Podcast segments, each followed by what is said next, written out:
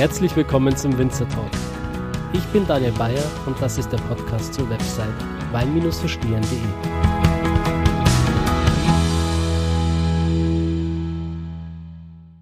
Ich bin immer noch in der Pfalz. Ich bin jetzt gerade von Christoph Hammel komplett in die entgegengesetzte Richtung wieder gefahren, in die Südpfalz. Es waren jetzt rund 80 Kilometer. Da kriegt man auch mal ein Gefühl dafür, wie groß die Pfalz eigentlich ist. Und ich sitze jetzt gerade gegenüber von zwei jungen, engagierten Winzern, die ich eigentlich durch Zufall ähm, kennengelernt habe, und zwar auf Instagram. Da habe ich ähm, eine Empfehlung bekommen vom Pfalzmadel. Ähm, Grüße gehen raus an der Stelle. Die hat gesagt, Daniel, du musst unbedingt die Weine von Fritz und Uli probieren. Die sind wirklich, wirklich gut und die zwei, die haben eine interessante Geschichte zu erzählen. Und um diese Geschichte zu erfahren, bin ich jetzt hier im Weingut und ich begrüße euch beide. Hallo, stellt euch doch bitte mal vor. Hallo, hallo, hallo. Servus, grüß dich, schön, dass du da bist. ja.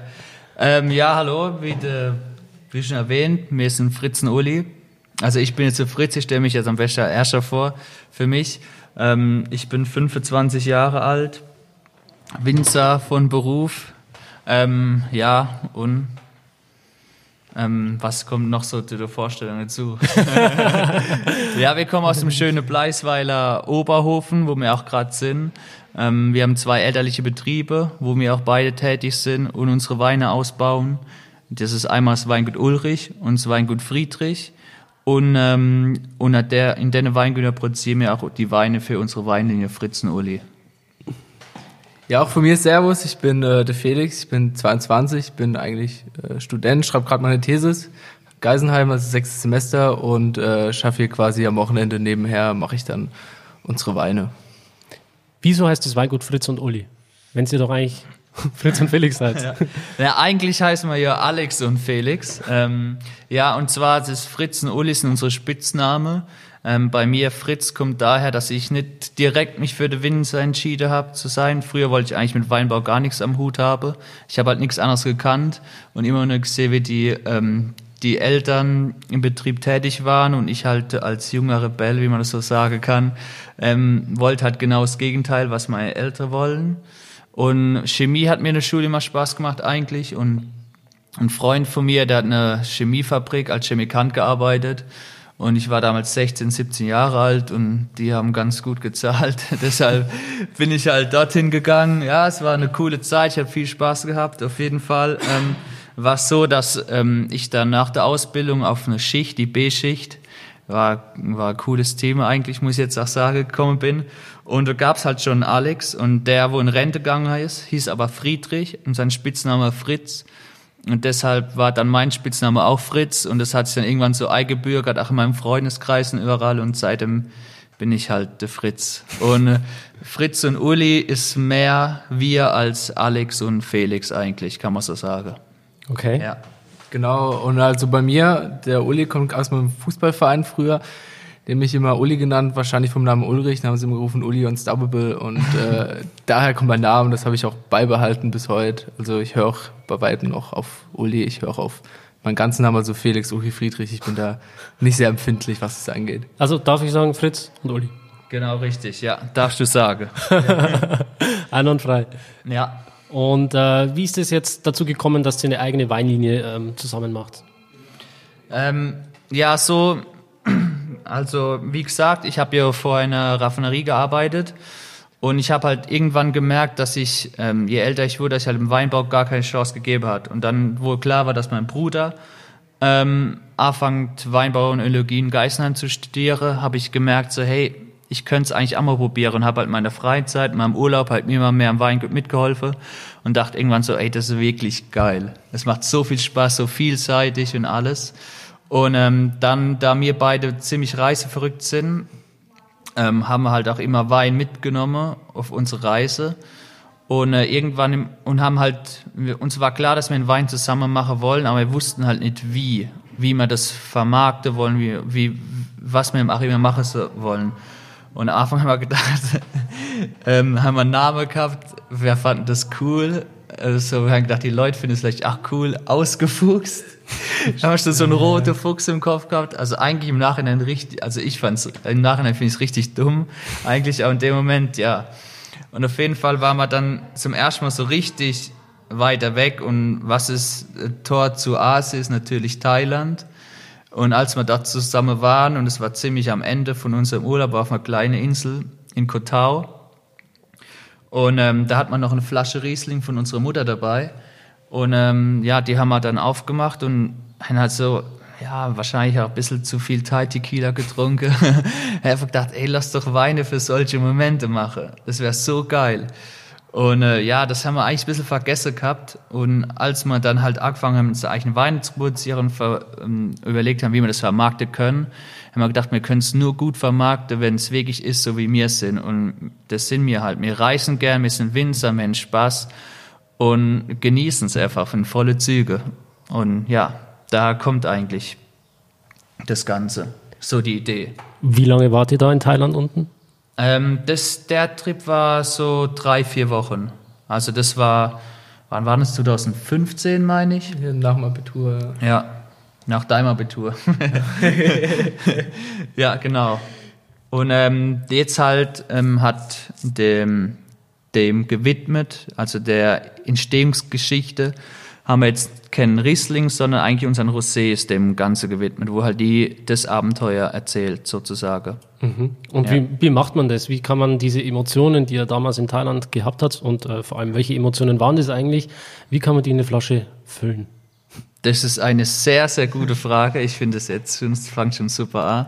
Ähm, ja, es ist ganz ehrlich, ähm, ich finde persönlich, das finde ich das Tolle am Wein, man kann sich irgendwie selbst so ein Stück von sich oder von sich halt in die Flasche füllen. Wie, sagen wir so, das ist halt schon irgendwo eine Handschrift, kann man fast schon sagen. Und bei dem Rosé ist halt von, von wenn man halt, ähm, Weine sind ja halt so, wie soll ich sagen, bei der Rosé, wo wir jetzt haben, man kann schon sagen, dass der von seiner, von seinem, von seinem Geschmack, von seinem Trinkfluss, von seinem, von seiner leichten Süße halt schon zuerst so ein Sommerwein ist. Und ähm, dazu passt halt das super, das Wetter in Thailand, auch die Küche, die asiatische Küche, ich finde, der passt zum Beispiel super zu so leichte Currys oder sowas. Aufgrund seiner Süße wahrscheinlich? Ja, auch, genau. Und, ähm, und auch vom Etikett, von der Aufmachung. Das kann man jetzt leider nicht sehen. Das müsst ihr euch jetzt einfach mal vorstellen. Ähm, ja, ist es halt eigentlich genau das, was, wie, wie ich finde, man am besten so Emotionen mitbringen kann. Viele machen das ja auch eben, ja, ja, über ihre Lage oder über, über ihr, ihr, ihr, wie sagt man da, über ihre Geschichte vom Weingut und sie auch irgendwie äh, Gefühle mit dem Etikett rübertragen. Wir machen das halt nur mit unserer Reise sozusagen. Und bei dem Rosé finde ich jetzt, was es halt quasi den Urlaub widerspiegelt, ist, dass es halt sehr leicht ist, sehr spritzig, sehr viel Spaß macht und vor allem so unkompliziert ist und auch äh, voller Trinkfreude und es einfach Bock macht, genauso wie der Urlaub Bock gemacht hat und man es auch immer wieder gerne trinken oder machen wird. Das würde ich noch dazu sagen. Okay, also dieser Rosé ist quasi der Wein zu Thailand, oder? Genau, richtig, ja. Dann würde ich sagen, wir probieren den jetzt einfach mal. Sollen wir mit dem anfangen? Gerne. Klar, ja. wenn wir eh schon beim Thema sind, dann Genau. Ich liebe das Geräusch. Ich habe mal gehört, dass man das eigentlich nicht machen soll. Ähm, aber ich finde es einfach äh, geil, das Geräusch, wenn so ein Korke, wenn so ein Korke aufploppt. Ja. mega. Warum sollen wir das nicht machen? Habe ich mal gehört, dass man das machen soll. Also ich, ich finde es cool, ja. Dafür hat man den Korke doch. Ich finde ja schon beim Einschenken die Farbe, die fällt einem total ins Auge. Schaut richtig schön aus. Ähm, Merci.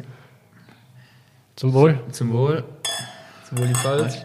Zum Wohl die Pfalz, genau. Ja. Das ist ein Hashtag, oder? Ja, auf jeden Fall. Auf Der- jeden Fall. Das ist der Trinkspruch, also das ist der Slogan für die Pfalzweinwerbung, zum Wohl die Pfalz. Willst du, willst du vielleicht mal die, die, die komplette Geschichte hinter dem Wein erzählen? Weil es war ja eigentlich so deine, deine erste große Reise sozusagen. Für dich ist es vielleicht noch ein bisschen krasser wie für mich gewesen. Ja, kann ich, kann ich gerne machen. Also das war unser erster Urlaub, das war 2015, sind wir nach Thailand gefahren.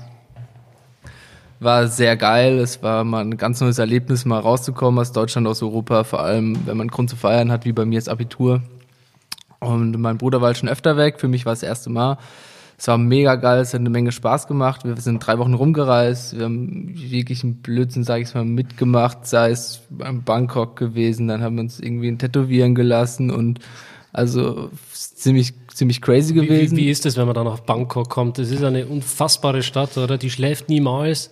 Das ist wie so, wie so eine Wand, wo man entgegenläuft, wo man direkt, direkt ins Gesicht springt. So kam es mir rüber. Also sehr geil. Also was da los ist, kann man nicht vergleichen. Wir waren zwar mal in Berlin vorher, was ich schon äh, sehr krass fand, aber das war mit Bangkok, das ist ja eine ganz andere Welt. Also es ist schon, muss man gesehen haben, da auf jeden Fall. Wo genau warst du da in Bangkok? Da gibt's ja diese äh, spezielle Meile, oder? Diese bekannte für so Backpacker. Die, die Khao Sun Road. genau, da kann man Insekten essen und alles, oder? Haben wir gemacht, haben wir, ich habe sogar noch ein Bild davon vom, vom Fritz, wie er da so eine Spinne verdrückt. Wow. Das war, das war geil. Da haben wir auch ein Spiel entwickelt, dass wir, das spielen wir jetzt seit vier Jahren, dass wir äh, anstoßen und wenn man anstößt, muss man sein Glas absetzen. Wenn man das nicht tut, muss man sein Glas exen und es gibt quasi keine Möglichkeit, sich rumzureden. Und das spielen wir jetzt seit vier Jahren und ich muss sagen, bisher ist es erst drei, vier Mal vorgekommen, äh, dass es keiner abgesetzt hat, was sehr, sehr gering ist, wenn man überlegt, der Anzahl von Gläsern, die wir anstoßen. Aber das weiß ich noch, das war dann der vierte Tag, wo wir es gemacht haben und da hatten wir quasi gerade so einen schönen Cocktail vor uns, so, äh, es war bestimmt so ein Liter äh, Zombie haben wir da immer getrunken.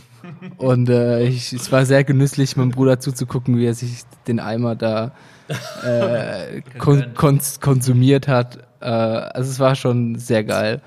Und es war dann quasi Bangkok und dann äh, sind wir irgendwann mal, äh, haben wir gesagt, komm, wir gucken uns die Insel an im Osten. Da waren wir auf Koh Samui, aber da hat es nur für eine Nacht gereicht.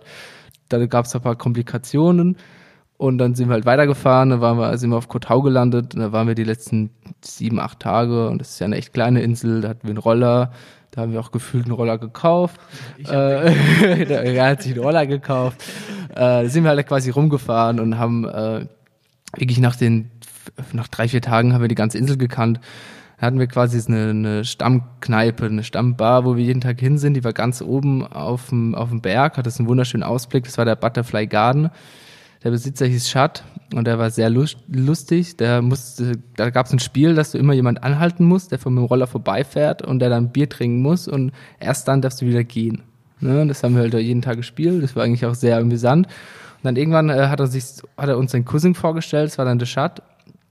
Und dann hat sich herausgestellt, dass dieser nette Herr äh, ein Baumhaus hat und in diesem Baumhaus will er eine Bar machen.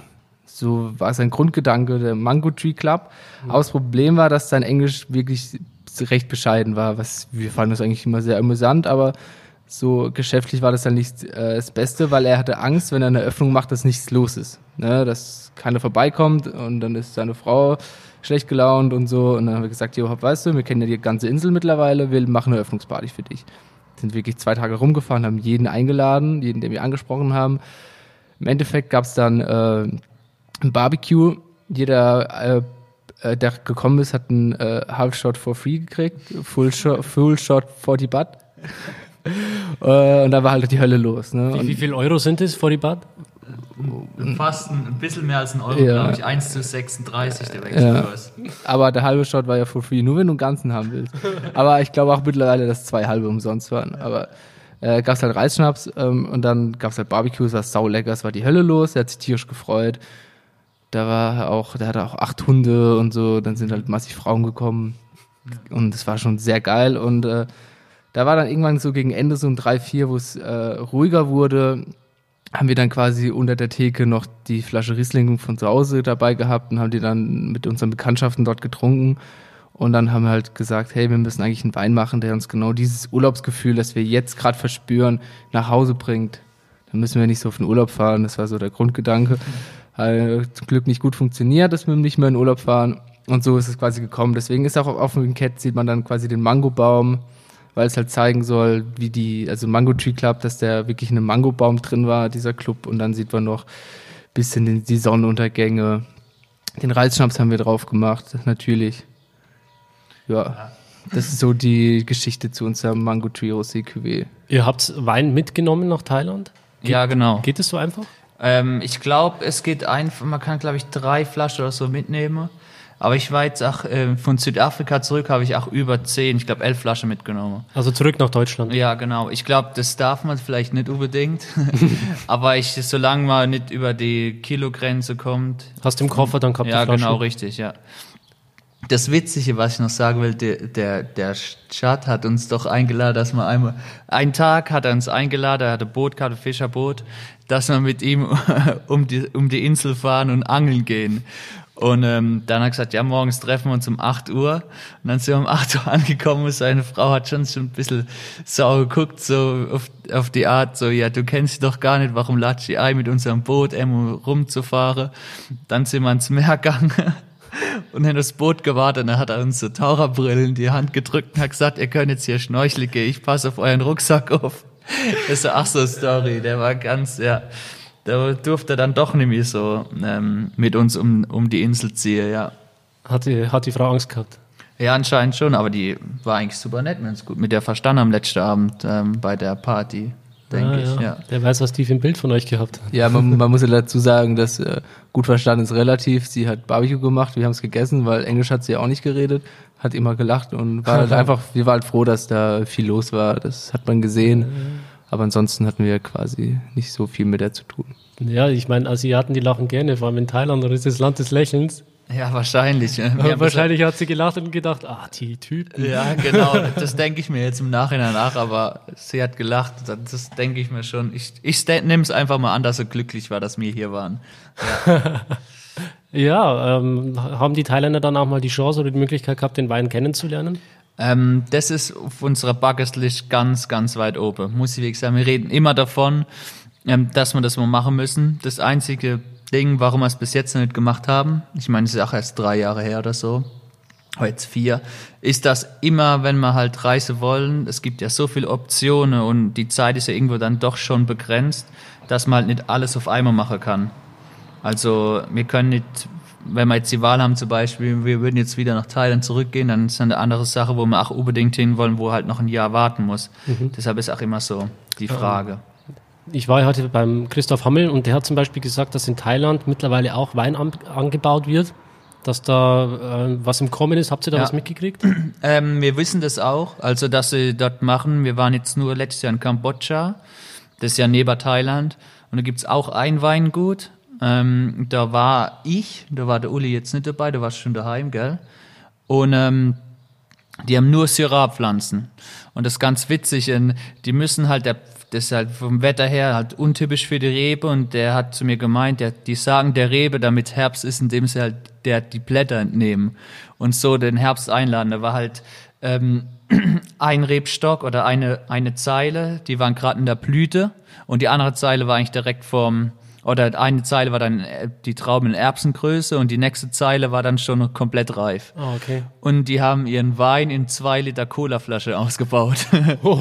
ja, und äh, ich hab, also es war wirklich, ich habe es probiert, es war wirklich, also ähm, einfach nicht mein Geschmack. Also ich fand es wirklich, also schon schrecklich irgendwo.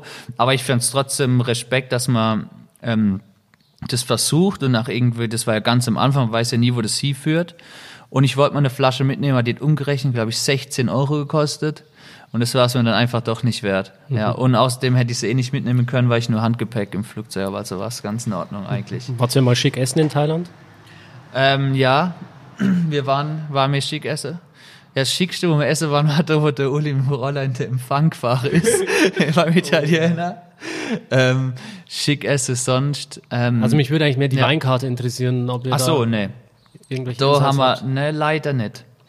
Da haben wir uns, ähm, ne, da haben wir gar nicht drauf geachtet gehabt, wenn ich jetzt ehrlich bin. Aber es gibt ein paar Weingüter, ähm, die halt auf jeden Fall auch dort in, in Asien vertreten sind, auf jeden Fall. Mhm. Ja, aber da sind wir noch ganz, ganz weit weg davon entfernt. Okay, so, das war jetzt der Rosé. Die Reise ist weitergegangen. Was wäre die nächste Destination? Also das ist jetzt unser äh, Riesling, wir nennen unseren Xing Shang Chong heißt der bei uns. Oder Triple C, je nachdem.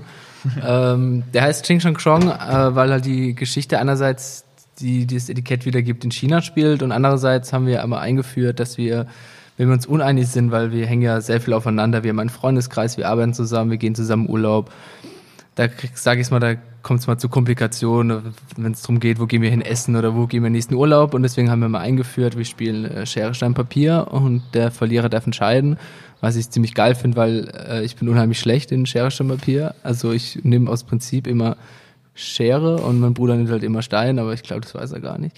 äh, und das Gute ist, ich verliere dann immer und mein Bruder denkt, er hat halt gewonnen, dann freut er sich so die ersten drei, vier Sekunden und dann merkt er erst, dass er verloren hat. Das ist so eh eins meiner Highlights und äh, deswegen kommt es halt quasi Xing Shang Chong, also es kommt vom Spiel Schere, Stein, Papier und es passt halt auch wieder sehr gut zu China. Mhm. Ja, ähm, erstmal Prost, würde ich mal sagen. Ne? Ja, Prost, das Wichtigste. Ja. Zum Wohl. Prost.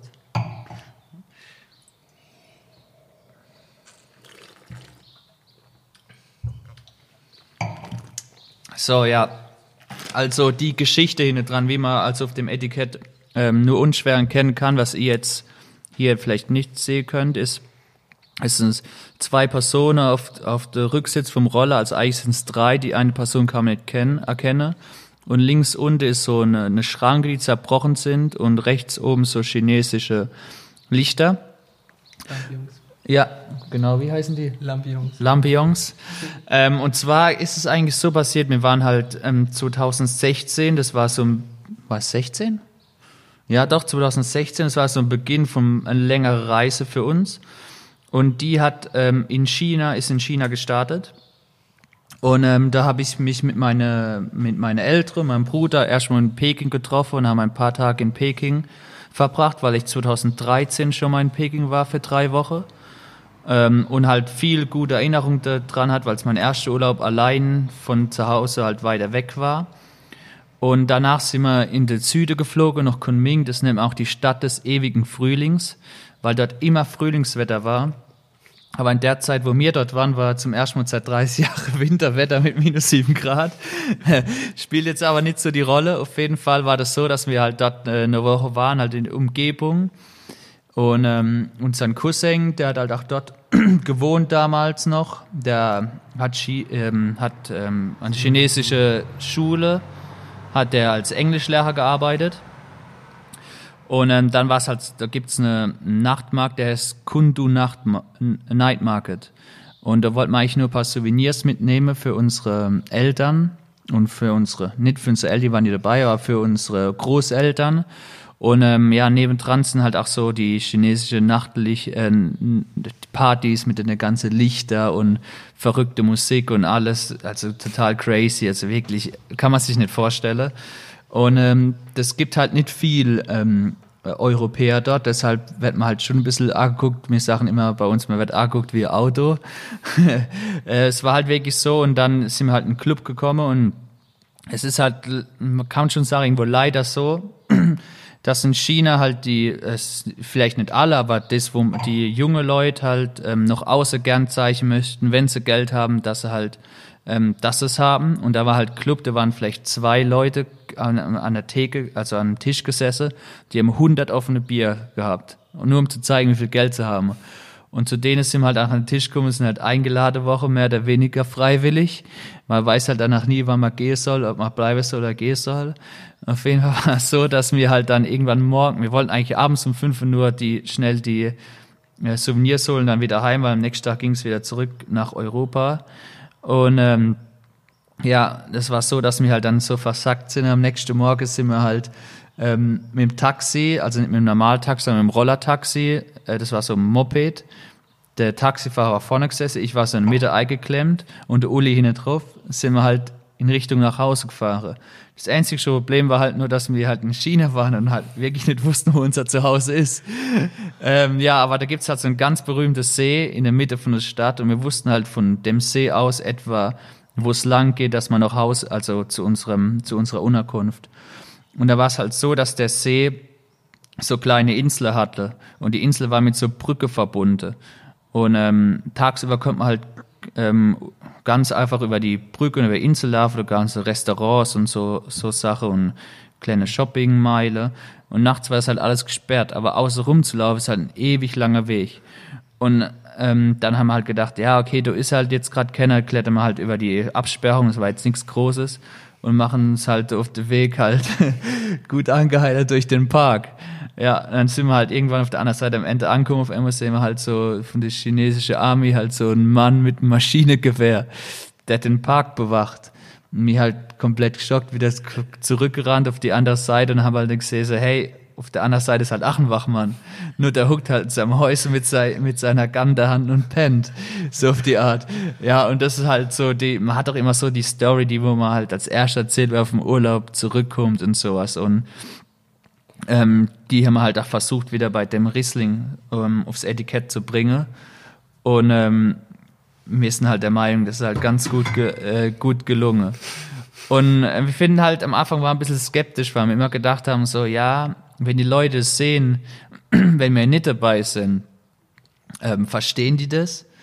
Und wir wissen auch, dass die das irgendwo nicht, dass sie man das nicht die ganze Geschichte gleich verstehen kann. Deshalb haben wir uns auch entschieden, bei unserer neuen Etikette jetzt kommen so, so kleine, also kleine Sätze, um die Story zu erklären. Aber manchmal ist es nicht verkehrt, weil wir haben auch schon oft gemacht, dass wir den, die Leute gefragt haben, was die davon halten ähm, was die denken, was so passiert ist. Und da kommen halt auch immer ganz, ganz coole Sachen bei raus. Mhm. Ja. Ähm, Uli, vielleicht kannst du ein bisschen was zum Herstellungsprozess von dem Wein sagen? Das ist unser äh, Riesling. Also wir haben was sehr Geiles erfunden. Und zwar haben wir eine Beatlese erfunden. Äh, die Beatlese läuft eigentlich so ab, das ist eine ganz normale Handlese. Bloß stellen wir äh, quasi einen DJ hin, also ein guter Freund von meinem Bruder ist DJ, machen ein paar Boxen hin, dann bauen wir eine Theke auf, dann kann jeder trinken, wie viel er will. Stellen ein paar Eimer hin und dann wird der Weinberg quasi mit der Hand gelesen. Ist ziemlich geil, weil da sind dann 20, 30 Leute und dann die erste halbe Stunde sind alle motiviert. Und das ist richtig geile Stimmung. Am Schluss steht jeder an der Theke und du musst gucken, dass du die Leute noch zusammenkriegst. Aber es macht sau viel Spaß. Und dann äh, haben wir den gelesen, äh, den 17er, wo wir jetzt trinken, den haben wir auf zweimal gelesen, haben wir auch verschieden vergären gelassen. Den einen haben wir ein bisschen früher abgestoppt, dass er ein bisschen Restsüße hat. Haben die wieder zurückverschnitten, dass sie halt alle auf so 8, 9 Gramm Restzucker kommen, dass sie halt erstaunlich Bock machen zu trinken, was uns halt sehr wichtig ist. Wir wollen halt quasi diese leichteren äh, Weine mit gutem Trinkfluss, wo halt einfach, das ist, ich sag's halt immer gerne, so easy drinking auf sehr hohem Niveau, das ist da, wo wir hinwollen. Und so bauen wir dann quasi auch die Weine aus. Das heißt, meiste Standzeit machen wir, lassen dann auch noch ein bisschen länger auf der Hefe, dass wir auch ein bisschen weniger Schwefel brauchen und das ist so unser Steckenpferd quasi. Wie viel Maischestandzeit äh, hat er gekriegt? Ja, das war einfach über Nacht. Ja. Wir haben gelesen den ganzen Tag über, das war Samstag, Sonntag. Und äh, dann eingemeischt und über Nacht stehen lassen. Mhm. Ja. Wie macht es ihr mit den Hefen? Was nehmt ihr da? Ähm, wir haben ähm, anfangs das erste Jahr ausprobiert, also alles mögliche verschiedene Hefen und unter anderem auch ein bisschen äh, Spontanvergärung. Aber wir haben gemerkt, für den Charakter, die Stilistik, wo wir wollen, ist halt Reinzuchthefe für uns das Go-To. Also sind wir, ich bin großer Fan von äh, Spondi, vor allem bei Riesling, ich finde es mega geil. Ähm, es gibt viel gute Produzenten, aber ich denke mir, so für den Stil, wo wir produzieren wollen, passt es halt einfach nicht. Auch für die, ähm, wie soll man sagen, für die Leute, die wir damit ansprechen. Warum passt es nicht genau?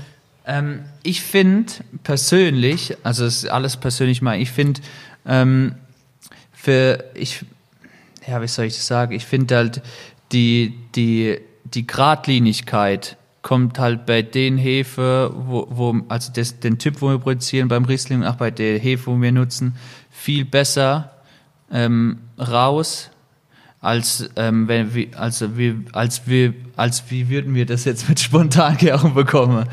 Ja, das finde ich persönlich. Mhm. Ja, bei, also meiner Meinung nach hast du bei wilde Hefen immer so ein bisschen was Rassiges, was Raues drin, was den Wein halt sehr interessant macht, aber das ist halt, wie gesagt, nicht der Typ. Wir wollen wirklich was Harmonisches haben, was Rundes, mit halt viel Trinkspaß, was durch den Sponti meistens ein bisschen dagegen genommen wird. Ja, der Spaß wird, bleibt auf jeden Fall bestehen, wenn man, wenn man das mag, aber wir finden halt, ähm, das passt bei uns einfach besser. Okay. ja, lange Rede, kurzer Sinn. oder umgekehrt, ja. Wie viele Weine habt ihr jetzt äh, insgesamt schon gemacht oder beziehungsweise wie groß ist euer Portfolio?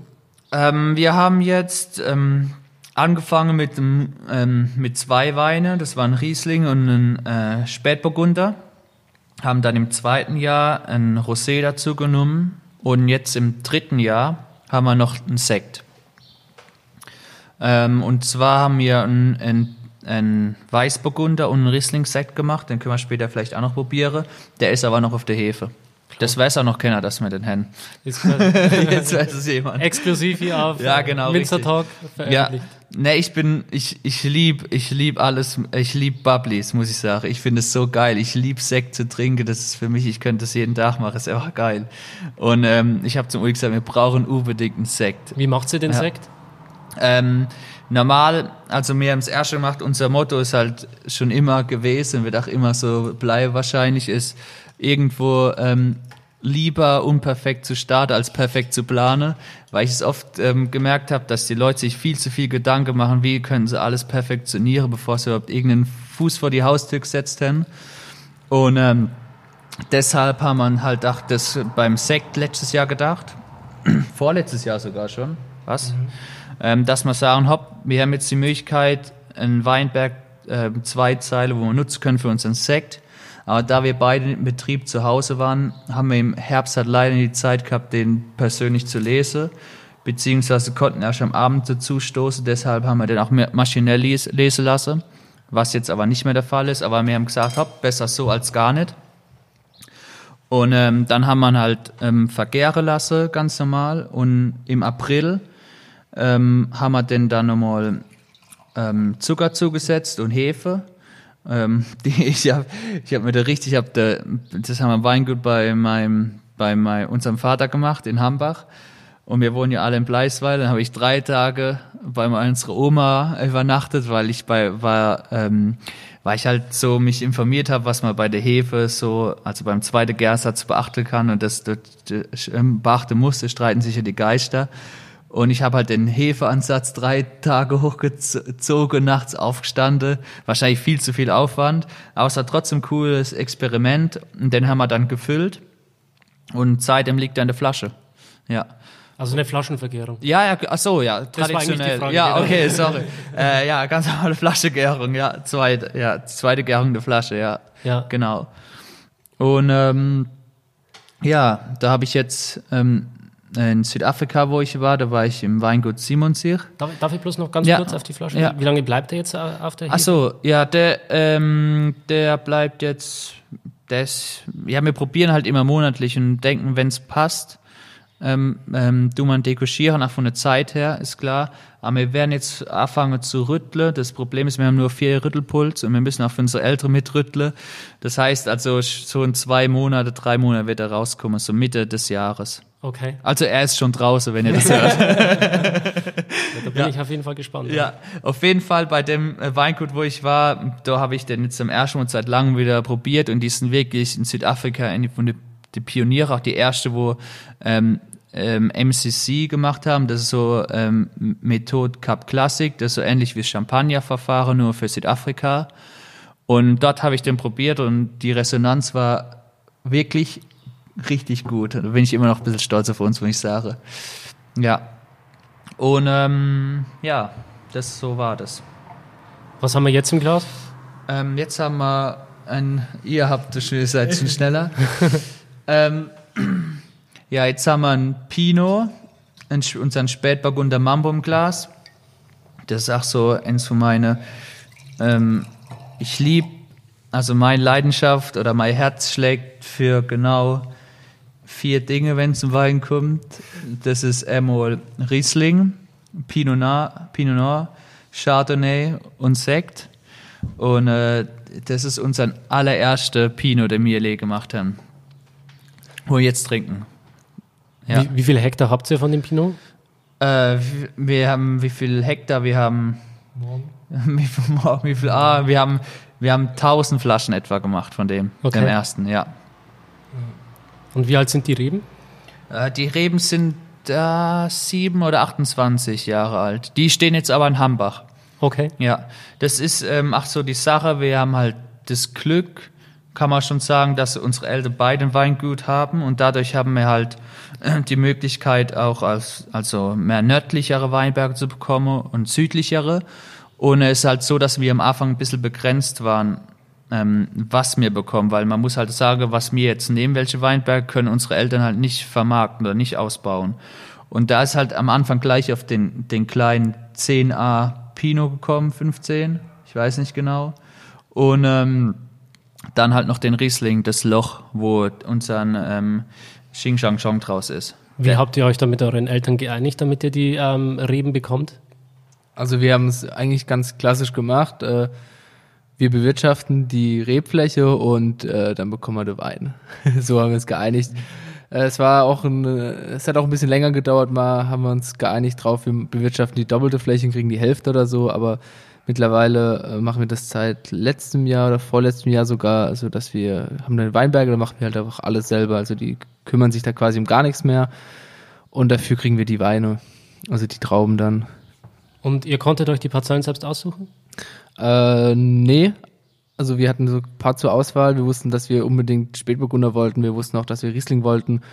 Und da war halt zwecks Flurbereinigung äh, eh nur der Weg für den Riesling, war das quasi, wie gesagt, unser Loch. Äh, heißt die Weinberg bei, Weinberg bei uns und bei den Spätburgunder war es halt wirklich, weil der halt so klein war. Mein Vater gesagt, uns, unser Vater gesagt hat, auf den könnte er quasi noch am meisten verzichten weil er selbst, weil wir kommen ja auf, aus einem, äh, beide Weingüter sind 100% Flaschenvermarktung, also wir haben quasi, sag ich mal, nicht so einen Puffer wie manche andere Fassweinwinzer, die einfach sagen, ja, verkaufe ich das halt nicht mehr aufs Fass, sondern ihr kriegt das auf der Flasche, sondern bei uns geht halt wirklich alles als Flasche aus dem Keller. Und gibt es da einige Parzellen, wo ihr gesagt habt, Mensch, die hätten wir eigentlich gerne gehabt, aber das geht dann nicht? Ähm, der, es gibt eine, die, da gehen wir später hin, das ist unser Nonnebusch. Das ist was richtig Geiles. Und ähm, die hätte man gern gehabt, hätte man immer noch gern, aber hätten wir immer noch nicht.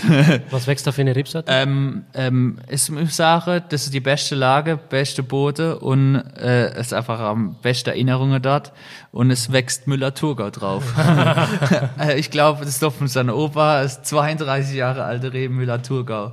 Aber man weiß halt nicht, der, der Weinberg, wie lang der noch so mitmacht. Und es gibt ja mittlerweile verschiedenste Möglichkeiten wie man auch ähm, äh, sogenannte Stand- oder Grünveredelung machen kann. Und da sind wir vielleicht gerade dran, ob es vielleicht sogar irgendwelche Optionen gibt. Also, dass man eine neue oder andere Rebsorte auf den Stand genau, draufsetzt? Genau, richtig, um das Wurzelmaterial zu behalten. Welche würde ja. dann draufsetzen, welche Sorte? Äh, Riesling. ja, Riesling, glaube ich. Blutet ein Christ, äh, Christoph ja. Hammel sein Herz dann. Ja, wieso? Ah, der ist Müller-Thurgau. Trinkt mehr ja. Müller-Thurgau ist ja. sein Slogan. Äh, wir lassen natürlich den Müller-Thurgau drin, keine Frage. Ja, nicht, äh, jede, Re jede Rebsorte hat seine Berechtigung. Es gibt auch wirklich tolle Müller-Thurgauer. Ich finde, man sollte sich halt auf irgendwas konzentrieren. Sei es jetzt Müller-Thurgau, was voll in Ordnung ist, oder sei es Riesling, was auch voll in Ordnung ist, oder Pinot Noir, Chardonnay. Ich finde, ähm, das ist halt, das merke ich auch bei uns im Betrieb jetzt, also unsere Weingüter, wir haben halt äh, alles und in alle Geschmacksrichtungen so auf der Art, weil das halt früher bei uns so war. Und sein Großvater, der hat gesagt, wenn, wenn man nicht viel Auswahl hat, ähm, kommt keiner, um Wein zu kaufen. Und das hat auch irgendwo gestimmt. Aber ich denke nur, man kann nur gut wäre was, wenn man sich erstmal fokussiert auf was und was man halt wirklich gern macht. Mhm. Und wenn ich jetzt zum Beispiel sage, ich mache jetzt nicht gern ähm, Müller-Thurgau oder ich mache jetzt nicht gern irgendwelche Bouquet-Sorte, nur dann würde ich es halt denken, ich persönlich würde es nicht machen, nur weil ich dann auch nicht so gut drin wäre kann. Mhm. Und jetzt ja. zwei spielt dann Schere, Stein, Papier, wenn es euch bei der Rebsorte nicht einig seid. genau, richtig, ja. ja, dann würde ich sagen, probieren wir ja. mal den Spätburgunder, der jetzt im Glas ist. Prost. Zum Wohl. Zum Wohl. Hoppala. Ups. Zum Wohl die Pfalz, oder? Zum, Zum Wohl die Pfalz, so läuft die Geschichte. Was ist die Geschichte hinter dem Wein? Ähm, das ist unser Mambo. Äh, die Geschichte spielt in Tansania, in Afrika. Da waren wir, äh, wann war das? 2017. Mambo heißt das erste, was man da lernt, quasi. Das heißt sowas wie, hey, was geht, alles klar. Und da die Leute begrüßen sich einfach und schreien auf der Mambo so, hey, Mambo, Mambo. Und äh, man geht so weiter. Das ist so eine Floskel. Das haben wir gesagt, das passt sehr gut. Und die Geschichte daran ähm, ist ein bisschen anders da wie die anderen. Und zwar sind wir damals gelandet. Wir sind geflogen. Äh, geflogen von Frankfurt nach Berlin. Also mein Bruder ist drei Stunden vor oder sechs Stunden vorher geflogen. Äh, ich bin dann nachgeflogen, weil ich habe noch Klausur geschrieben und äh, sind dann quasi von Berlin nach Dubai geflogen. Das Problem war nur, dass mein Flugzeug in Frankfurt dreieinhalb Stunden Verspätung hatte und ich hatte eine Stunde 40 Umsteigezeit. Das wurde halt ein bisschen eng am Schluss, aber ich habe mein Flugzeug Gott sei Dank noch gekriegt. Äh, es war ein bisschen hin und her und dann sind wir nach Dubai geflogen, von Dubai dann nach Dar es Salaam und von da nach Arusha. Also wir waren gefühlt 36 Stunden unterwegs und sind angekommen um 8 Uhr, 9 Uhr abends. Halt einen schönen Chatlag gehabt und dann haben wir einen Taxifahrer kennengelernt, der Kimote. Der hat uns dann quasi in die Innenstadt gefahren und wir, man muss halt so sagen, wir hatten, wir sind da angekommen, hatten gar nichts. Also wir wussten nicht, wo wir schlafen.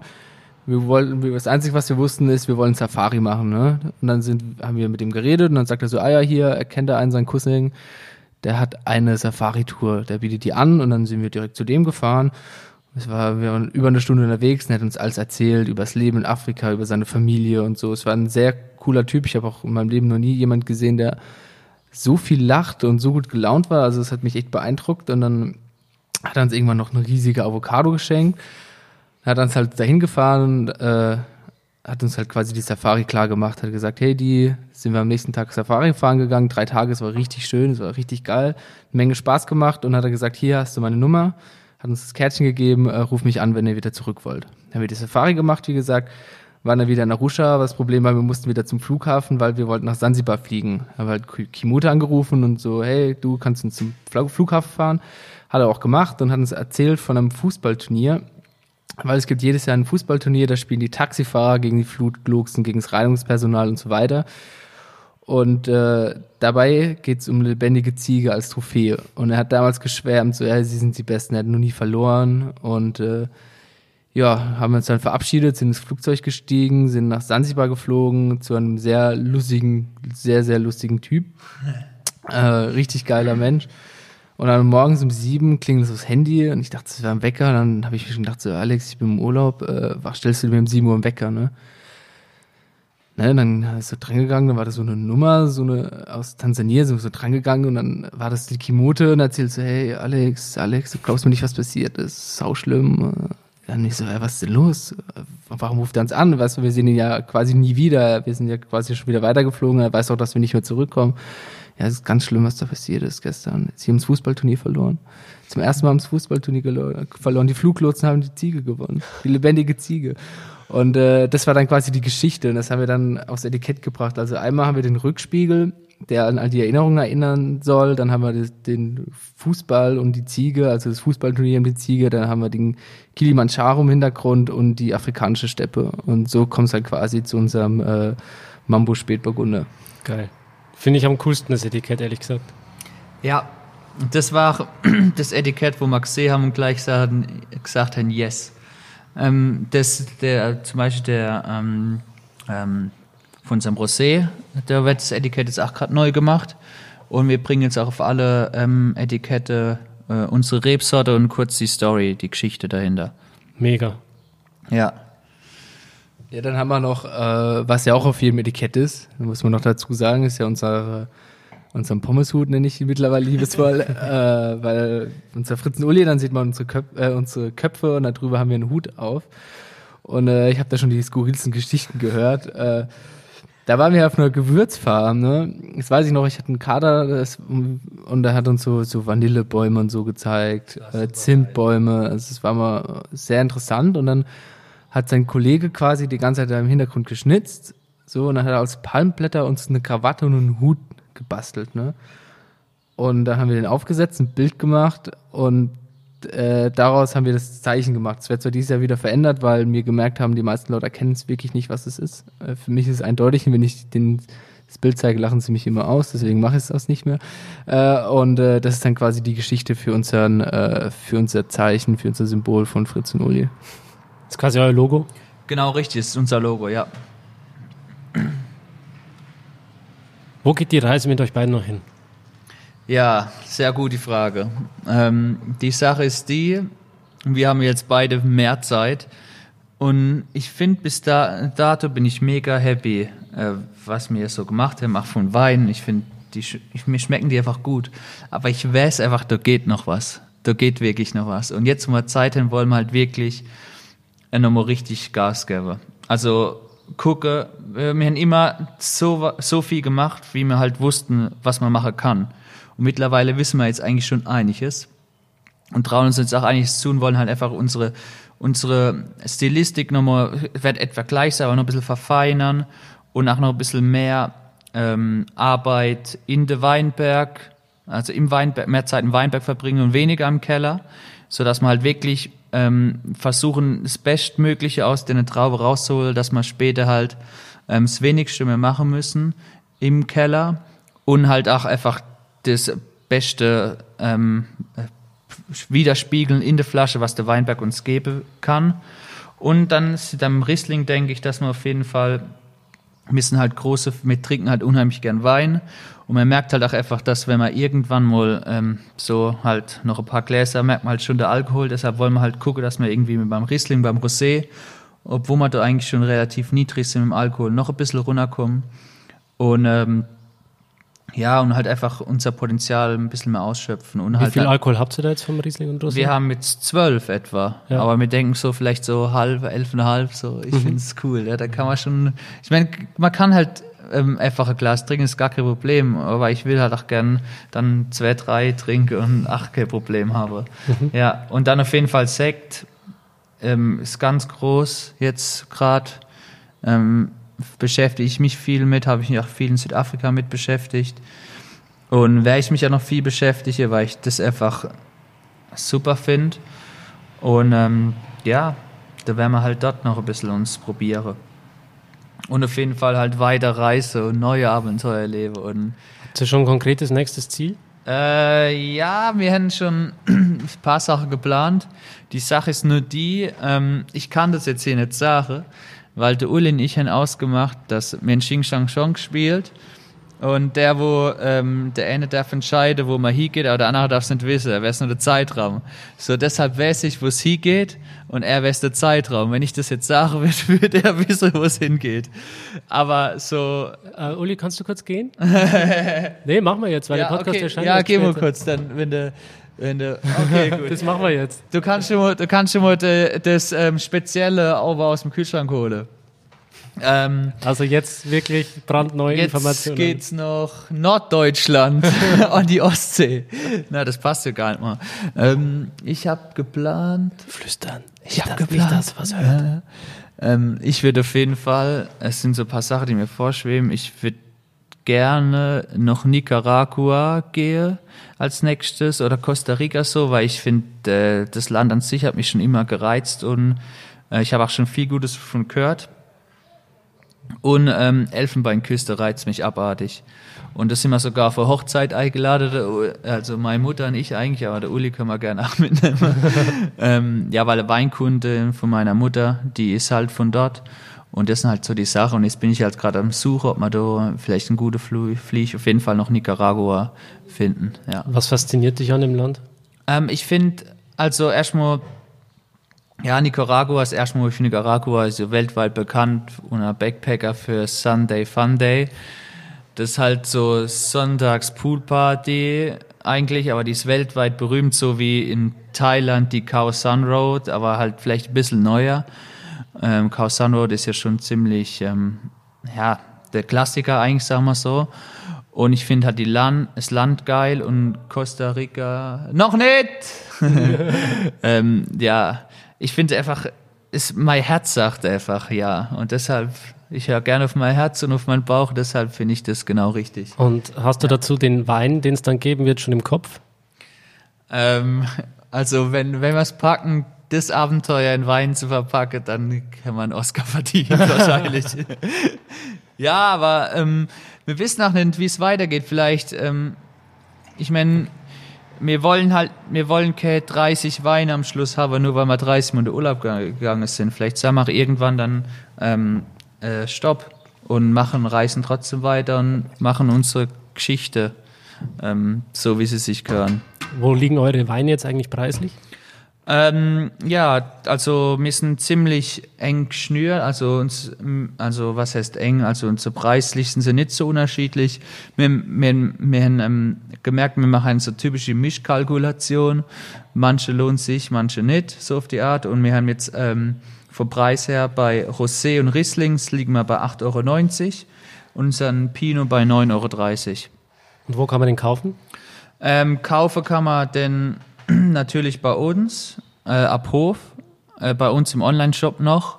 Wir wissen aber nicht, ob wir den weiter behalten. Und dann gibt's noch eine Seite, die heißt Swagwine. Das sind, ach, hier große, äh, jetzt sind nur zwei coole Typen, die den Online-Shop führen. Ähm, das ist am Samstag ein Event, also vergangene fünf Wochen, zehn Wochen vorher Samstag, wenn ihr das jetzt hören, ähm, bei so einer Pop-Up-Bar. Und da können also bekommen auch ein paar eigene Weinhändler, wo wir jetzt am Start sind und der Uli das auch noch ein bisschen weiter pushen will jetzt. Wie viele Flaschen verkauft ihr? Wie viel habt ihr insgesamt? Ähm, Flascheproduktion liegen wir bei etwa 8000 pro Jahr noch. Ja. Genau. Wo soll die Reise mal hingehen? Gute Frage. Ähm, ich habe mir ähm, das, wo ich letztes Jahr angefangen habe als Wirtschaft in Schule, war so Vorstellungsrunde, hat jeder so gesagt, ähm, ja, wo seht ihr euch in fünf und zehn Jahren? Und dann habe ich so gesagt, ähm, der Moment voll motiviert, Schule geht los, erster Schultag, ich will alles reißen. Habe gesagt, so in fünf Jahren will ich 500.000 Flaschen mit Fritzen Uli Fritz, so richtig provokant. Und dann äh, haben die anderen gelacht und da habe ich gesagt, bin ich rausgegangen, ich gesagt, ihr werdet noch sehen. Und dann habe ich mir so Gedanken gemacht, habe ich gedacht, irgendwann so, so abends, will ich das überhaupt?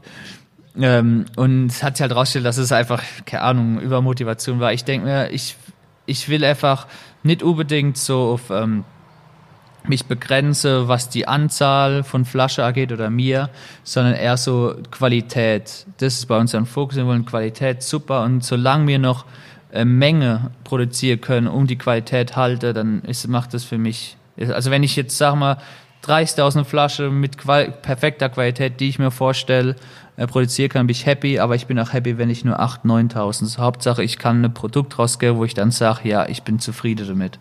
Und äh, das ist mir das Wichtige. Ob das dann jetzt 8000, 80 oder 800.000 Flaschen sind, das ist mir dann wurscht egal. Muss ich es ehrlich sagen, so ist es. Okay. Ähm, der Uli ist mittlerweile auch ja. wieder zurück. Ja. Ich hoffe, er hat nichts mitgekriegt. Nö. Zum Glück. Ja. Nee, nee, ich bin mal gespannt. Äh, ich bin aber guter Dinge. Der, der Besetzer hat der, der Fritz immer gute Urlaubsziele rausgesucht, also die meisten waren auch von ihm. Äh, also äh, das, das, das, ja, Ostküste, ja. Wahrscheinlich, äh, ich kann mir gut vorstellen, dass er so zwei Tickets holt, äh, eins für sich so nach äh, Sydney oder so. Und ich darf dann irgendwie nach Potsdam fahren oder so. Das würde ich mich auch nicht wundern, aber das, das, das wird schon, da bin ich guter Dinge, ja. Nee, also ich kann dir sagen, was er gerade rausgelassen hat. Das klingt auf jeden Fall super. Und äh, du hast gerade noch ein Fläschchen gebracht. Ja, ich hole aber noch ein anderes Fläschchen erster. Okay. Äh, das war sein, das ist sein, sein Magic Bottle. Also selbst ich habe, glaube ich, noch nie was davon probiert, oder? Es gibt, es gibt nur drei Stück. Also jetzt existiert nur noch eine und die steht hier drin. Also wenn ihr das hört, existiert keine mehr davon. nee, ich bin jetzt erstmal gespannt. Äh, ich weiß persönlich nicht mehr, was drin ist. Aber es sieht mal geil aus und ich bin da, bin da guter Dinge. Okay. Bin ich gespannt. Ja, und wie, wie haben dir die Weine bisher geschmeckt? Bist du zufrieden mit uns? Ja, ja auf jeden Fall. Ähm, ihr habt mir die Weine schon vor dem Interview geschickt. Ähm, ich habe nur die Empfehlung gekriegt und wusste nicht, auf was ich mich da einlasse, deswegen habe ich die alle vorher mal probiert. Und äh, ich finde vor allem, also euer Spätburgunder, der gefällt mir jetzt am, am besten. Gerade also nicht nur das Label, sondern auch was dann in der Flasche drin ist. Ich finde, ähm, das ist auf jeden Fall ein kräftigerer Spätburgunder, so wie halt einfach hier auch in der Südpfalz ähm, gut reinpasst mit, äh, mit einer schönen Erdbeerfrucht, mit, ähm, mit der schönen Würze auch vom Holz. Was nehmt ihr eigentlich für Holz? Französische Eiche natürlich. Holzfenster, oder? Ah, logisch. wir haben uns damals, muss ich ehrlich zugeben, wir haben unseren Vater voll verarscht, das werde ich niemals vergessen, es war Weihnachten 2015 oder 2016 war das. Und dann waren er so, ja, hey, äh, wir feiern halt äh, Weihnachten ganz klassisch zusammen so, wir gehen vor in die Kirche und um acht gibt es dann quasi äh, äh, Essen und um 10 gibt es dann Bescherung und dann meint mein Vater so, ja, er hat unsere Mutter ein Barrikfass gekauft. Ne? Unsere Mutter ein Barrikfass gekauft, das steht unten im Hof. Das soll jemand hochtragen. Wir wohnen ja quasi ähm, mehrstöckig, das muss halt jemand den Berg hochfahren, hochtragen. Ob wir das nicht machen können, das war so 10 und wir so, ja, äh, ja, können wir machen, ne? Also extra nur abends gemacht, dass die Mutter nicht merkt, dass sie ein Barrikfass geschenkt kriegt und dann haben wir es hochgetragen und dann hat er gesagt, ja, pack's doch schon mal aus. Und dann war da unser Logo drauf. Also quasi noch das alte mit unserer Palme und so, wo wir da damals ein Paint haben machen lassen. Und das war dann richtig fancy französische Eiche, das Beste vom Besten, was wir da zu Weihnachten als Weihnachtsgeschenk gekriegt haben. Und da haben wir auch den äh, Spätburgunder drin ausgebaut. Also 225 Liter Barrique. 225 Liter Barrique, ja. Das, ist, das tut mittlerweile, sehr gut. Ja, mittlerweile haben wir ich glaube, vier oder fünf Barrikfässer. Wir haben langsam, habe ich das Gefühl, mehr Barrikfässer, wie wir Wein haben, wo wir reinmachen können. Weil es problematisch einen äh, Riesling oder so bei Erstbelegung reinzumachen. Äh, aber ich meine, Barrikfässer kann man ja nicht genug haben. Ne? Ich hätte auch gerne eins. Ja, äh, das erste, jetzt offizielles Announcement, das erste Barrikfass, ähm, wo wir nie mehr nutzen können, ähm, geht an dich. Geil. Echt? Ja, für mich ist, das ist das Geil mit der Palme im alten Logo noch, das kriegst du. Mega. Ja, wahrscheinlich wird der Uli mir jetzt noch dem Interview den Kopf verpacken, aber hey, das kann ich überstehen. Das, das Weinfass stelle ich dann auf jeden Fall in unsere Vinothek. Okay, In cool. äh, Egons La Bodega in Weiden. Ja, Da kann man dann äh, schön seinen Wein genießen. Ja, Stichwort Wein. Was haben wir denn jetzt im Glas? ähm, was wir jetzt haben, haben wir ja vorhin schon ähm, ähm, bekannt gegeben, das ist unseren Sekt, den ersten, wo wir selbst gemacht haben. Der, wir jetzt, der ist halt noch auf der Hefe, das sieht man auch, der ist jetzt noch in der Flasche, das ist jetzt der Weißburgunder Sekt. Mhm. Den, wo mir zu, also 17er Jahrgang ist es. Rock and Roll. Ja, und der ist halt äh, bone dry, also komplett trocken Wahnsinn. noch. Wenn man vielleicht noch ein bisschen mit leichter Restsüße. Dann kommt dann eine Aha. Dosage quasi mit rein. oder? Ja, auf jeden Fall. Was schätzt ihr, wie viel da reinkommt an Dosage? Sehr gute Frage. Ich habe keine Ahnung, wie es am besten schmeckt. wirklich. Ähm, also wir haben gesagt, wir wollen ähm, wirklich nicht so vielleicht 5, 6, 7 Gramm, aber wir haben halt noch null Erfahrung, was das angeht. Deshalb lassen wir uns einfach vom Geschmack mal. Ähm, Was kannst du jetzt aus dem Geschmack äh, von dem Sekt schon ableiten? Das ist jetzt für ungeübten Weintrinker, sage ich mal, ist das jetzt sehr schwierig, ähm, da durchzusteigen. Das ist natürlich jetzt, ja, da braucht man eigentlich die Erfahrung eines Winzers. Ihr macht die Fassproben. Was, was sagt ihr das Ganze jetzt? Ähm, für mich finde ich, ähm, man muss halt immer wissen, wo das Ziel ist, ja. Also bei, vor allem bei Sekt finde ich, bei der zweiten Gärung die Flasche, die Flaschegärung, die Lagerung danach auf der Hefe kann man halt viel ähm, den Wein beeinflussen.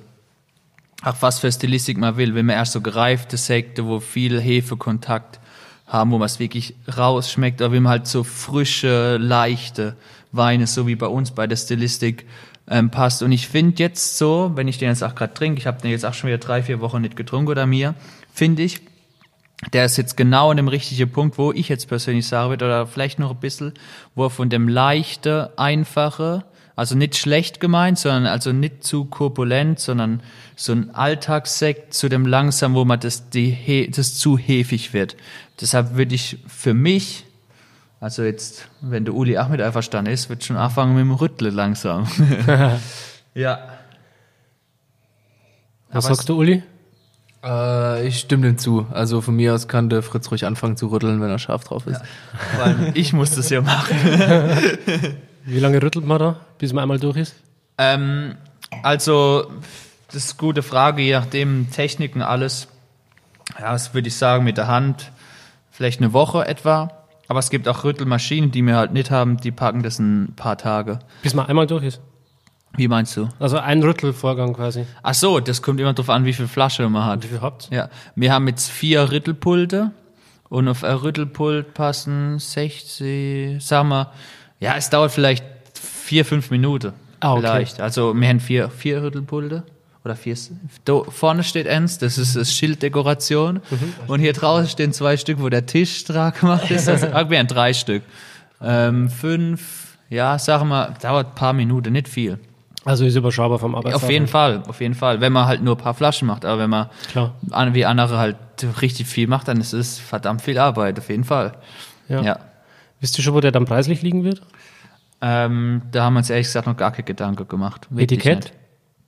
Sind wir gerade dabei. Ein richtig gutes. Ähm, zeige ich mal die später. Ist das auch mit einer Reise verbunden wieder? Ähm, sagen wir so, das ist jetzt, ähm, kann man fast schon sagen, es ist genau das Gegenteil. Die Reise hat nicht stattgefunden, aber wenn sie so stattfindet, sie wird so stattfinden, so auf die Art. Machen wir. Also wir machen, drehen den Spieß jetzt quasi einfach um. Also ihr habt zuerst die Reise im Kopf und reist die dann? Genau, so auf die Art, ja. So wird es sein, ja. Lass dich überraschen, ihr das Etikett an, du wirst verstehen. Und ihr werdet danach verstehen, weil wenn ihr das hören, ist es schon draußen. Hast du recht, ja. Ja. Und wenn nicht, dann haben wir irgendwas falsch gemacht. Oder sind irgendwo im Urlaub versagt, kann auch sein. Okay. Ja. Gut, ähm, ja, jetzt würde ich sagen, kommen wir zu dem ganz Besonderen. Hoppala. Ähm, ja, ich bin selber gerade ein bisschen aufgeregt. Ist das Blanc de Noir? Ähm, nee, das ist, ähm, also ich sag so viel, dass es ähm, mein Projekt war in Südafrika, wo ich Ah. gemacht habe. Okay. Das ist quasi eigentlich nichts anderes als ein, ich durfte halt dort, war ähm, in dem Weingut, habe ich zusammengearbeitet mit dem White Wine und Sparkling Winemaker und habe mit dem zusammen so die Schicht sozusagen geleitet. Und äh, beziehungsweise er hat sie eigentlich geleitet, ich habe ihn dabei unterstützt. Und äh, es wurde halt nicht richtig gute Freunde. Ich habe halt die ganze Zeit gemeint, so, ja, ich will ach was machen, ich will irgendwas machen, ich habe Bock, irgendwas zu machen, ach, wo ich mit heimnehmen kann. Und ähm, ja, ich fand dann Shannon dort ganz faszinierend, das fand ich ganz cool, was anderes, weil ich es von uns halt nicht so gekannt habe. Und dann hat er, hier, hat er gesagt, ja, wir machen so, ähm, haben noch ein bisschen Shannon für unseren Shannon avec Shannon, das ist halt so der, der High-End Shannon. Und ich darf da ein bisschen mit, mit Holz ausprobieren, alles. Und äh, ja, dann habe ich vielleicht so, ja, ist ganz geil, macht mega Spaß, so, sau cool, aber ich will irgendwas haben, wo ich mit teilnehmen kann. Und daraufhin habe ich ihn gefahren, habe dann drei Flaschen Petnat gemacht. Geil. Und da machst du jetzt eine auf. Ja, und das ist die letzte, wo noch da ist. Wow. Und die ist, ähm, aber es ist ein bisschen anders. Ich habe die, ähm, ich habe die aber dekuschiert und ähm, habe einen, einen Korke drauf gemacht, weil der ist jetzt vielleicht nicht perfekt für einen Petnat, wenn man ähm, sieht, also viele Petner, die leben halt auch von dem, von dem Hefig und alles und mit, mit dem, also auch ein Glasgeschenk, der ist ja relativ klar, wo man sehen kann. Aber für mich war das einfach das, was ich mitnehmen kann. Das ist jetzt Südafrika My Experience, Wow. eingefangen in der Flasche. Das ehrt mich. Vielen Dank, Ja. dass du die Flasche hier aufmachst. Mich ehrt's auch, weil ich habe auch Bock, das zu trinken. Geil. So, wir haben So. das Ding jetzt im Glas. Geil. Ananas pur, oder? Beschreibst es ganz gut. Ähm, es ist witzig, ich habe sechs Flaschen eigentlich gehabt, aber ich war, ich habe den halt warm dekuschiert. Und aus den sechs wurden dann nur noch drei und immer weniger. Und ähm, das ist halt, ich, ich bin gerade mega happy, weil das macht mich gerade, mich, ich bin ein bisschen Gänsehaut. Das, das ist eigentlich genau das, was wir mit unseren Weinen machen wollen. Dass die halt, oder für uns persönlich, die schießen uns immer zurück in das Erlebnis, was wir hatten. Und vor allem, das ist jetzt auch wieder extrem, weil das halt genau dort ähm, gemacht worden ist. Ich finde es unfassbar lecker. Ja. Es ist, als würde man in einen roten, knackigen, saftigen Apfel reinbeißen. Mit einer bisschen Ananas mit dabei. Und äh, sehr mundfüllend. ja. Äh, trotzdem auch mit Kraft und Power. Ähm, hast du richtig gut gemacht. Großes Kompliment an dich. Dankeschön, ja. Dem, ähm, das ist so hier, habe ich, gesagt, dass es ein Petnat ist? Ja, ne? Genau. Gut, ja. Brauche ich nichts mehr zu sagen. Habe ich schon gesagt. Ja. Ne, ich finde auch interessant. Der erste Wein, wo ich übrigens gemacht habe, war auch ein Petnat aus ähm, Grauburgunder, ähm, Grauburgunder, Weißburgunder und Gewürztraminer. Wow. Ja. Waren ein paar davon, waren mega geil, aber es waren auch viele von die waren nicht so, nicht so geil. Ja, man, Ja, aber ihr seid noch nicht so jung, ihr müsst euch ausprobieren. genau. Das kann nicht immer gleich alles super funktionieren, oder? Ja, aber hier habe ich mir, äh, habe ich wirklich die Extreme gesucht. Also, ach, nicht nur normale Petnat gemacht, sondern auch ein bisschen die Extreme gesucht, was halt die, die Vorbereitung anging. Und ähm, wir denken, dass wir sowas auch mal können. Man weiß halt, man muss halt überlegen, das ist, der hat halt noch unheimlich viel Potenzial. Ja.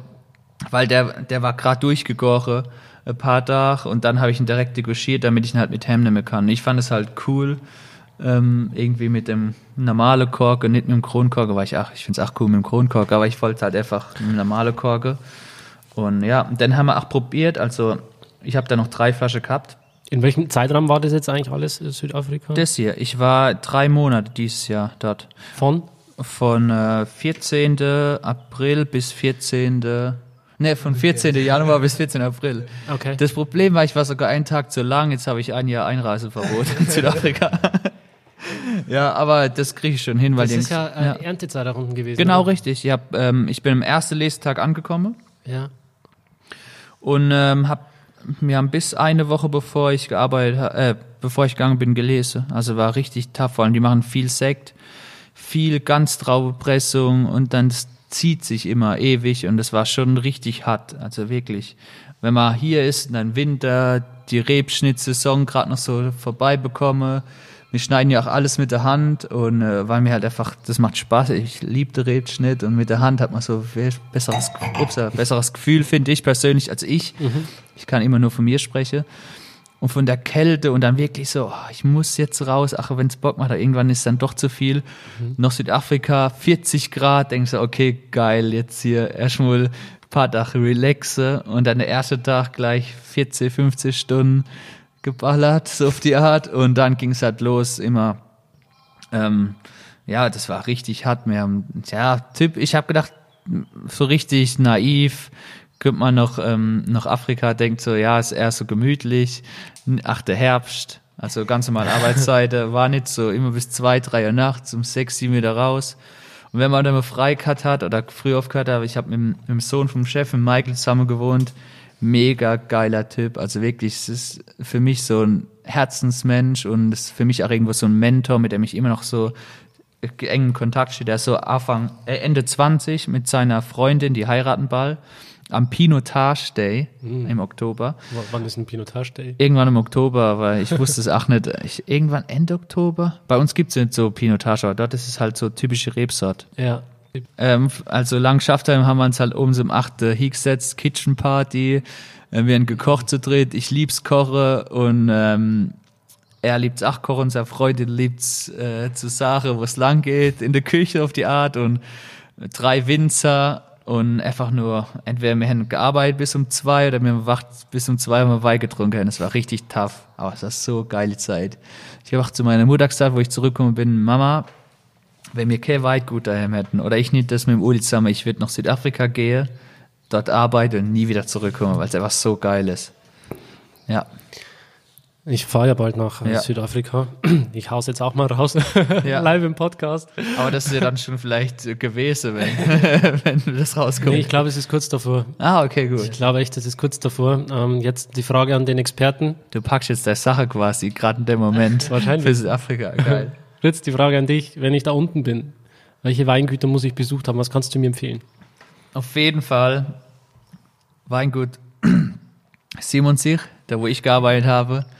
Ist so ein toller Betrieb. Ist halt ein, schon ein großer Betrieb, die, die verarbeiten fast 400 Hektar, auch Familie geführt. Jetzt haben wir halt super Kellermeister, Debbie, so eine Powerfrau habe ich selten gesehen, außer vielleicht unsere Mutter.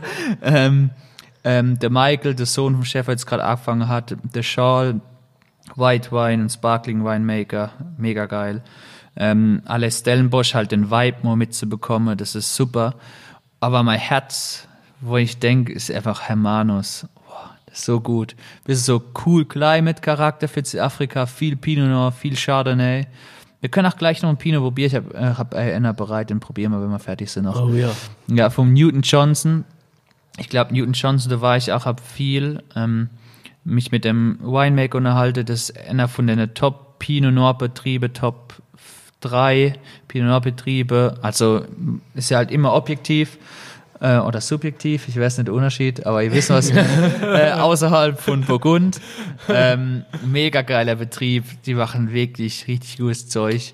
Und das witzig, ich, ich habe mir dort in Hermanus viel Wein gekauft dann am Schluss und so, ich glaube, am Sonntag habe ich mal die ganze Preise geguckt auf meine Visa-Karte abrechnen. Das war schon, schon, schon ziemlich hart. Aber Hermanus ich auf jeden Fall. Ähm, dann Stellenbosch gibt es viel super Betriebe. Ach so, Stellenbosch hat, ist für mich so, also an alle Südpfälzer da draußen, auch ein bisschen mittelhart. Ähm, Stellenbosch ist für mich halt äh, wie Landau. Es hat so ein bisschen Stadt, Studenten-Feeling. Ähm, aber trotzdem ist man direkt Natur, direkt Wein. Und ich finde halt das Coole an Südafrika, ich habe erst gedacht, so, ja, Südafrika, wenn man, also ich habe vorher an Südafrika gedacht, so, denkst halt ein bisschen so an das Supermarktweine. Halt, war ich auch ein bisschen so, muss ich ehrlich sagen. Aber ich dort bin, ähm, das ist halt wirklich, du bist was das ist, du bist wirklich Achse, wenn du Winzer bist, weil die wissen, du bist halt einfach ein fucking Winemaker. Und das fand ich so, das hat mich so geflasht. Und ich habe auch gesagt zu meinen Freunden, und wir saßen in Südafrika, dann habe ich gesagt, ey, ich bin aus Südafrika gegangen als Winzer und ich bin zurückgekommen als Winemaker. So die Art. Es ist einfach ein tolles Land. Und äh, es ist geil und es gibt super Weine. Aber man brauchte, also ich habe gebraucht ein paar Tage oder um mich um, auf den Stilistik einzulassen, auch halt klimatisch ist es halt was ganz anderes.